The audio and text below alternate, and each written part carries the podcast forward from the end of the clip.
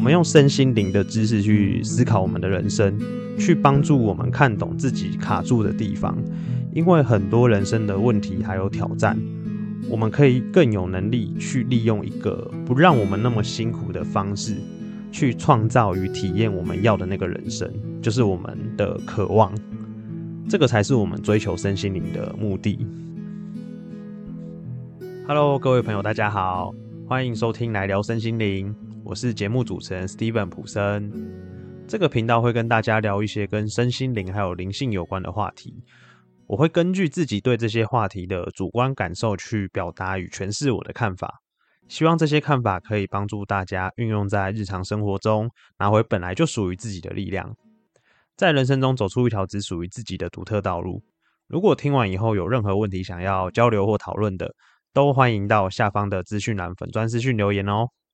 如果还没有追踪我们 IG 的，可以麻烦大家帮我到下方的资讯栏追踪我们的 IG，我会不定时的 PO 一些心灵小语或是跟节目有关的讯息，麻烦大家帮我们追踪起来哦。在节目开始之前呢，有两件事情。就是我的新的发想，想要跟听众们分享一下。第一件事情呢，就是关于最近这一个月的节目的走向。因为刚好啊，就是快要到我们农历的七月了，所以我会开始结合一些台湾的民俗信仰，然后制作一期，呃，不一定是一期啊，可能会有好几集跟农历七月有关的主题。可是呢，大家不用害怕啊，我不会讲什么可怕的鬼故事。我会用身心灵的这个知识的角度去诠释一下民族信仰的内容。那听完之后呢，大家可能会有一个感觉啊，就是会觉得说灵异现象好像没有这么可怕了，然后就比较不会那么神秘，可能就不会怕那些以前会害怕的一些灵异现象了。那这个大家可以稍微期待一下。然后呢？第二件事情就是，我打算在这一阵子，我要开一个实体的读书会，地点应该会在台北。那我想导读的书，就是我经常在节目上面讲到的，就是个人实相的本质。这一本书是一本非常非常实用的修行书，它讲了很多我们外在实相，就是我们遇到的人事物，创造出来的人事物，与我们内在精神世界交互的作用，还有关系。我们可以把它理解成，它就像是进阶版的显化法则，或是吸引力法则。可是这本书呢，它并不太好读，所以我会使用教学的方式来带领大家去导读，协助大家可以把书里面的理论还有知识用在生活中去实战，帮助大家的创造跟显化。那如果有兴趣的朋友，可以到这个下方资讯栏，我们有这个 IG，可以直接私讯来询问。好。那我们节目就开始。今天要跟大家聊的话题是很多刚开始在接触身心灵或是灵性的人，他们会问的问题，就是灵性觉醒到底是什么？那觉醒跟没有觉醒的差别又是什么？好，针对这个问题，我的回答啦，就是我觉得有差，但是也没有差。好，听完有没有觉得我在讲什么废话？所以到底是有没有差？好。我先简单定义一下什么叫做灵性觉醒。可是大家记得一件事情，就是任何的事物，我们只要赋予了它一个定义，这个事物本身就已经被这个定义给局限跟框架住了。所以大家在听任何讯息的时候，都要注意这一点。定义是在帮助我们思考，但是并不表示事物的本质就是这个样子。任何的知识、想法，只要经过我们人为的诠释或定义，它就会被扭曲，不可能如实呈现出它原本的样貌。这个非常的重要，所以一定要记住，我们也只是在用有限的认知，然后去理解万事万物的本质为如何。所以呢，呃，我就是用我的理解来跟大家分享。那我认为的什么叫觉醒，什么叫没有觉醒？好，我们每个人在内在都会有不同面向的人格。我们在生活中啊，会不自主的一直在切换这一些人格，去面对跟处理我们在物质世界的生活。例如说，我们在工作的时候，我们会切换成面对工作的人格。哦，可能我们是个员工，或是我们是一个老板。那我们跟父母相处的时候，我们也会切换成我们是孩子的人格，面对我们的父母亲。那我们在面对伴侣的时候，或者是我们在面对自己的孩子的时候，我们的人格会不停的、不停的在做转换。看我们面对什么事情，那我们就会转换成那个人格的面相。那这些人格是依循着我们在现实生活中所面对的人事物，不断的、不断的在转换。那灵性的觉醒就有一点像是我们唤起一个比较偏向身心灵或灵性这个面向的人格。我们开始对自己为什么会存在在这个世界会产生好奇，所以我们会想要认识自己，认识这个世界，然后想知道我们自己从何而来，然后又会到哪里去。我们每个人小的时候其实都有非常灵性的那一面，我们对自己、对世界都会很好奇。所以有没有看到小朋友就会疯狂的问为什么，或者是说他会很贱，就是在那边到处乱跑乱撞，然后乱摸啊，然后看到什么东西就往嘴巴塞。我们会透过这个不断的探索的这个行为，然后去体验还有认识到我们自己还有这个世界。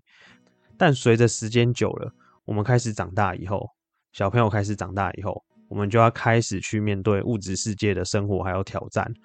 我们就会把我们灵性那一面的人格开始降下来，然后提高我们理智人格的那个面相，然后去应付我们在这个物质世界所要面临的所有的挑战。所以说，灵性觉醒啊，我觉得就某个层面来说，就只是一个回归到原本的自己，也就是回归到心灵灵性的那一面。因为随着我们渐渐长大以后，我们开始忘记自己原本的那一面，我们开始就跟这个世界征战，然后拼搏。我们接收了很多很多来自普世价值给我们的观念，好，例如说最常听到的嘛，就是我们要赚很多很多的钱，然后我们要功成名就，我们在爱情上面要追求幸福美满，我们想要各种各样不同的目标还有成就，然后去满足我们的人生。在追逐这一些目标的过程当中，我们有时候就开始忘记我们是谁了，因为我们在追求目标的时候太用力了，我们开始失去了内心那一份与生俱来很可贵的感受。那我们在面临人生所有的挑战还有问题的时候，我们会很经常啊，习惯性的只想要用大脑理智、逻辑，或者是用科学的方法去面对跟解决。就很容易会忽略内心真实的感受。好，事情越来越不顺利的时候，我们会越来越用力。我们在理智上面会想要解决，我们会想要把这个障碍拿掉。那人生很多的辛苦，就是会从这个地方开始。但是大家也不要去误会我的意思，我并不是要大家放弃追逐我刚刚上面讲的那一些呃物质上的满足。而是我们可以借由追求身心灵，去认识自己，然后跟了解自己。我们用身心灵的知识去思考我们的人生，去帮助我们看懂自己卡住的地方。因为很多人生的问题还有挑战，我们可以更有能力去利用一个不让我们那么辛苦的方式，去创造与体验我们要的那个人生，就是我们的渴望。这个才是我们追求身心灵的目的。所以说呢，灵性觉醒对我来说就是一个认识自己，然后想起真正的自己是谁的一个过程。而这个自己，除了是在这个第三维度物质世界具有身份的自己之外，还包含了一个内在更大的自己。哦，就是我常在节目经常讲的内我，它也是我们每个人与生俱来神性的那个自己。好，但是这个。这个名词其实它也是一个标签呐，因为坊间上面市面上会有很多很多不一样身心灵的派别，他可能会说那叫高我，呃，叫大我，叫指导灵，叫守护神都可以，随便你要怎么称呼，因为它就只是一个名称而已。但那个都指向同样一件事情，就是他在告诉你，我们每个人都有一个神性更大的自己。当我们足够认识自己，足够了解自己以后，我们就会越来越接近这一个神性的自己。我们越与它靠近，我们的创造力就会越来越强，我们的渴望也会越来越容易被满足或是达成。所以说呢，回到最一开始前言讲的，灵性觉醒的差别到底是什么？我觉得最大的差别就是我们可以在醒着的时候、清醒的时候，更有意识的去过我们的人生，然后明白我们真实的渴望是什么，比较不会像以前可能被普世价值去绑架，就是别人告诉我们我们想要什么，然后我们就去追求那个东西，并不是，而是今天我不透过别人跟我讲，我是透过探索自己、了解自己以后。唤起我的真实渴望，然后去创造我的人生，这个才叫做认识自己。然后渐渐的回想起真正的自己是谁，在明白了这个自己的实相，还有这个世界是怎么样的运行之后，我们会开始带着更多的乐趣，开始玩人生这一场游戏，就像玩一个一个桌游。如果你不懂规则的话，你在玩这场桌游，你可能会一直觉得自己怎么一直被人家陷害，或是一直被电，然后你会完全没有这个良好的游戏体验。可是今天呢，我们如果能够了解说这个世界、这个宇宙的法则是如何运行的话，我们懂了这些规则之后，再去玩我们人生的这一场游戏，我们会更惊喜于我们每天为自己所带来的那个创造，还有那个丰盛。然后呢？有觉醒跟没有觉醒没有差的点，就是当我们了解了这个宇宙、这个世间运行的法则以后，我们还是要回过头来去做一件事情，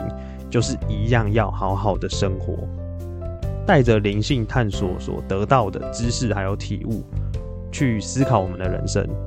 那我们路就会越走越开阔。